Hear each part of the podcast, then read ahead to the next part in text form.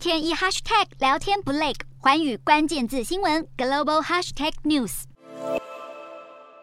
抖音是时下最受欢迎的影音平台，不过抖音的治安问题一直被外界质疑。欧美国家认为其母公司字节跳动与中国关系绵密，甚至是沦为中共对外宣传的工具。近日，美国商业杂志《富比士》调查发现，字节跳动有三百多名员工过去曾具有中共官媒背景，其中有十五名同时被两边雇佣。抖音的安全疑虑再度成为全球焦点，外界对于可能造成的治安风险议论纷纷。今天的国际新闻评论要来谈谈，字节跳动已经多次说明并否认。但依旧无法让外界释疑，主要原因为何？抖音在台湾也深受民众欢迎，该如何看待此事件可能带来的国安冲击呢？时间回到二零二零年，当时美国川普政府曾对外指控抖音为中共喉舌，网络影音平台的资安及国安问题渐渐受到国际社会关注，尤其是中国政府有意将手伸入数位平台的运作。虽然字节跳动声称其海外业务独立运作，不受中国政府的影响，外外国用户数据的存放及取得必须受到海外安全团队保护及授权，但是美国政府认为中国依旧借此来对外进行政治宣传以及搜集用户资讯。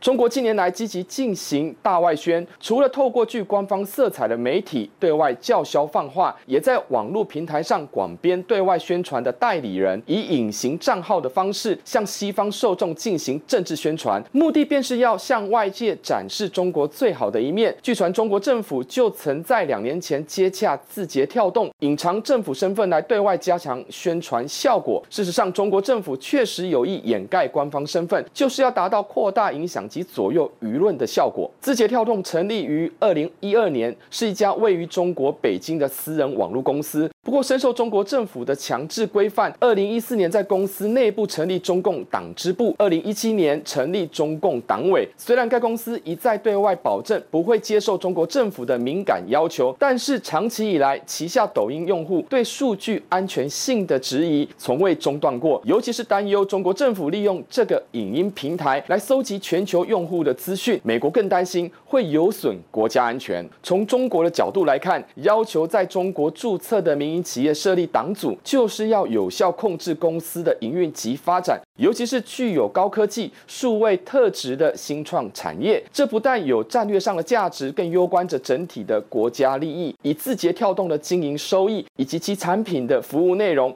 覆盖程度及用户数量，不但在全球市场具有竞争力，对使用者的影响力。更不可小觑，更不用说可能引发的政治效应是中共寄予厚望的主因。不过，纵然欧美国家对字节跳动的疑虑难解，但能进一步采取监管及风险防范动作却相当有限。尤其是抖音的全球用户仍持续增加，要伸手干预及压制可能的潜在行动相当不容易。尤其是缺乏侵犯数据安全的直接证据，再加上字节跳动近期试图淡化在中国的经营关系，如何在市场与国安之间采取横平的做法，这确实是许多民主国家的难题。美国的因应进展仍相当有限，在台湾使用抖音的用户也相当多。纵然这属于私人商业行为的范畴，但碍于中国国安法规定，中国企业必须与政府共享搜集到的任何数据。抖音所掌握的使用者资讯也不例外。以两岸关系的敏感程度，以及中国对台湾的主权野心，恐怕台湾用户的个资有被搜集传回中国的疑虑。中国政府。可以借此掌握用户行动与言行。对台湾来说，资安漏洞的严重程度对国安的伤害更甚于其他国家。国际社会还在努力找出解决之道。一方面能维系